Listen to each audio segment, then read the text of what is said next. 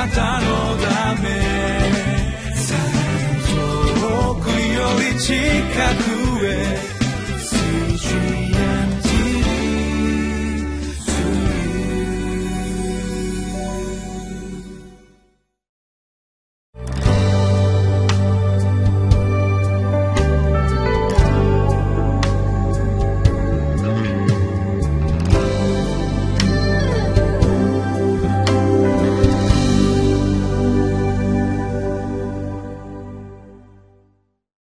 皆さんこんにちは。私はひばりが丘バイブルチャーチの牧師をしております。野田勝利と申します。今日もよろしくお願いをいたします。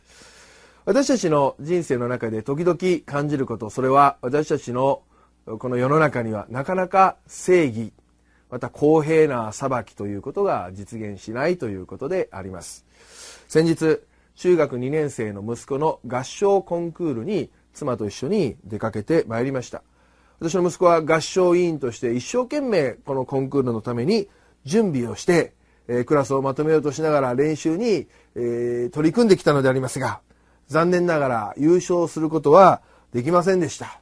でも私はその結果を見て審査に不満を持ちました。私の家内も音楽の専門家でありますし私も、え、歌は結構歌ってきた方なのですが、え、親のひいき目だとそれもあると思いますがそれでも私の目から見たら明らかにああ息子のこのクラスが一番良かったのではないかと思ったからであります。ああ、なかなかちゃんとした審査がされなかったのかななんて思っていたわけでありますが、でも帰ってきて息子の様子を聞いた時に、息子は決してその結果に不適されている様子ではありませんでした。後から他の人に聞いたところによりますと、息子は明るく同級生たちに感謝を述べ、またみんながよく頑張ってくれたということに対してのねぎらいを言って回っていたということを聞いて私はとても嬉しく思ったのであります。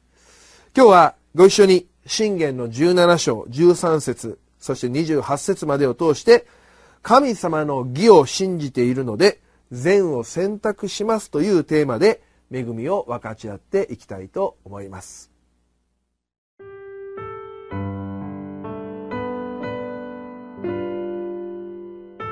信玄17章13節から28節善に変えて悪を返すなら、その家から悪が離れない。争いの始めは水が噴き出すようなものだ。争いが起こらないうちに争いをやめよ。悪者を正しいと認め、正しいものを悪いとする、この二つを主は意味嫌う。愚かな者が資料もないのに、知恵を買おうとして手に代金を持っている。これは一体どうしたことか。友はどんな時にも愛するものだ。兄弟は苦しみを分け合うために生まれる。白に欠けている者はすぐ制約をして、隣人の前で保証人となる。背きの罪を愛する者は喧嘩を愛する。自分の門を高くする者は破滅を求める。心の曲がった者は幸いを見つけない。偽りを口にする者は災いに陥る。愚かなものを生む者には悲しみがあり、知れ者の父には喜びがない。陽気な心は健康を良くし、陰気な心は骨を枯らす。悪者は人の懐から賄賂を受け、裁きの道を曲げる。悟りのある者はその顔を知恵に向け、愚かな者は目を地の果てに注ぐ。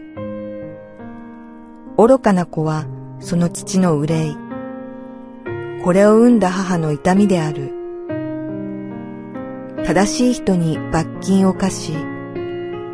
高貴な人をその正しさのゆえに鞭打つのはどちらも良くない。自分の言葉を控える者は知識に富む者。心の冷静な人は英知のある者。愚か者でも黙っていれば知恵のある者と思われ、その唇を閉じていれば悟りのある者と思われる。それでは共に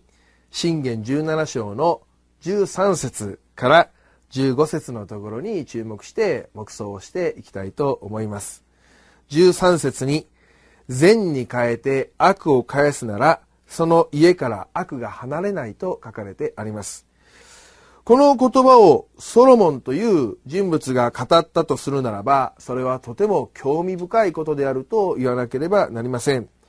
まさに彼の父親であったダビデ王は、献身的に仕えてくれた自分の将軍ウリアに対して悪をもって報いたのであります。そのウリアの奥さんを自分のものにしようとして、ウリアを計りごとによって暗殺し、その妻バトシェバを自分のものにし、そしてそこに生まれたのがソロモン自身だったからであります。そしてその時にその罪を指摘した預言者ナタンによってこのように語られました。それゆえ、剣はとこしえにあなたの家から去らないだ、去らないであろう。恐ろしい何か呪いのような予言の言葉でありますが、実はそれが実現し、その後、この一族の歩みの中には、絶えず争いが満ちる。恨みや憎しみが広がっていくということが起こってしまいました。そのことをソロモンは誰よりもよく理解していたのではないかと思うのであります。私たちはどうでしょうか？私たちの人生の営みの中でも、せっかく人に対して善意を向けたのに、かえって悪意が向かってくるといったようなことがしばしばあるのであります。そしてそこから心の中に、人の心の中に恨みや憎しみといったものが広がっていくわけであります。17章の14節にこのように書かれてあります。争いの始めは水が吹き出すようなものだ。争いが起こらないうちに争いをやめよう。一旦それが広がっていくならばもう誰も止めることができないというわけであります。我が家には4人の子供たちが与えられています。子供たちの性格やまた成長の時期によってみんなが仲良く過ごしている時期があったり、また何かよく衝突している時期もあったり、いろいろでありました。えしかし最近では、3番目、上から3番目、9歳の男の子と、4番目の末っ子5歳の女の子の兄弟喧嘩が四六時中起こってしまうのであります。数年前までは同じ保育園に通っており、まだ赤ちゃんだった妹を、この兄はとてもよく可愛がってくれて、お世話をしてくれていて、人も羨むような兄弟仲でありました。でも下の妹がどんどん成長するにつれ、大変口が達者になっていきます。そして、生意気になってきて、お兄ちゃんに対して、ああだこうだ、偉そうなことを言ううちに、もう、この兄は我慢がならなくなってきたのであります。そして二人が一旦喧嘩をし始めると、もう、なかなか収まらない。言い方が気に入らない。また物の取り合いや些細なことでどっちが正しいどっちが間違っているとしょっちゅうぶつかるのであります。もう一旦喧嘩を始めるとなかなか収まらないのであります。ですから、私たち夫婦は喧嘩が起きていない時にできるだけ二人によく言い聞かせるように、そしていつも一緒にお祈りをするようにしています。毎晩二人の子供とそれぞれ祈りの時間を持つのですが、兄の方と祈るのは、どうか妹が生意気なことを言っても怒らないように広い心を与えてください。また妹の方と祈るのは、何か高ぶってお兄ちゃんに対して偉そうなことを言わないように、きついことを言わないように優しい心を与えてくださいと祈っています。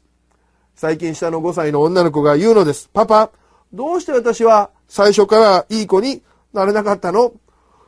お兄ちゃんと仲良しだった頃の昔に戻りたい。まるで何か大人が言うようなセリフだと思って笑ってしまうのでありますが、これは私たち大人も同じような現実を抱えているのではないかと思います。17章の15節にこのように書かれています。悪者を正しいと認め、正しいものを悪いとする。この二つを主は意味嫌う。なぜ私たちが争いをやめるべきなのか。それは神様がおられるからであります。私たちが主張してもしなくても、ちゃんと見張っていても見落としても、たとえ周りの人が間違った裁きをしたとしても、神様だけはちゃんとご存知です。正しいものは正しい、悪いものは悪いと神様は一点の曇りもなく正しく評価をしてくださるのであります。この神様を私たちは信頼していきたいと思います。そして昨日学んだようにイエス様の十字架を見上げて許しの愛を身につけたものとして私たちは悪意ではなく善意を争いではなく平和を選び取るそのような生き方を進めていきたいと思います。一箇所聖書の御言葉をお読みします。第一ペテロの三章の九節。悪をもって悪に報いず。侮辱をもって侮辱に報いず。かえって祝福を与えなさい。あなた方は祝福を受け継ぐために召されたのだからです。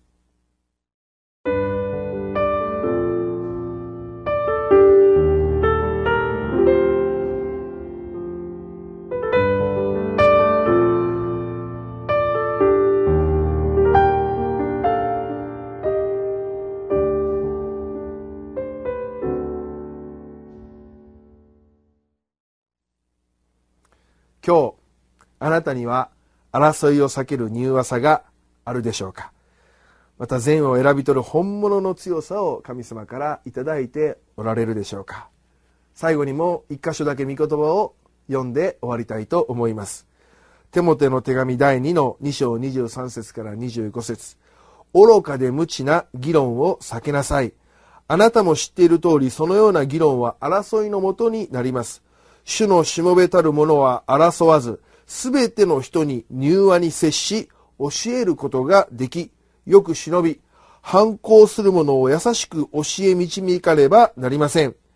神は彼らを悔い改めさせ、真理を認識させてくださるかもしれないのです。新約聖書の中で、柔和という言葉が出てまいりますが、これは決して何か弱々しいイメージの言葉ではありません。新約聖書で柔和と訳されている言葉をギリシャ語で見てみると、そこには制御された強さという意味があります。それは私たちが人々に対する反応の仕方を自分でちゃんとコントロールできるようになるということであります。つまり、相手の良くない態度によって反応してしまって何か悪い返し方をするのではなくて、神様から強さをいただいて人に対する接し方を自ら選んでいくことができる。それが聖書が語る柔和さなのであります。これはまさにイエス様が十字架を前にして示してくださった素晴らしいご性質であります。イエス様は争われず淡々と十字架に向かっていかれました。そしてこの柔和さ、本物の強さが今、精霊様の働きの中で精霊によって与えられる実りとして、私たちの中の、私たちの中に人格として与えられていくのであります。この本物の強さを今日ご一緒に求めていきましょう。愛するイエス様、すぐに怒り、憎しみに燃え、争いを起こしやすい私たちの弱さをあなたはご存知です。どうか私たちが人の悪意の中でも争うことなく、十字架に向かって歩まれたイエス様を見上げ、また精霊の働きによって、柔和な心を持つことができるように助けてください。すべてをご存知で公平な神様を信頼して、善を選び選び取る生き方ができますように、主イエス・キリストの皆によってお祈りをいたします。アーメン。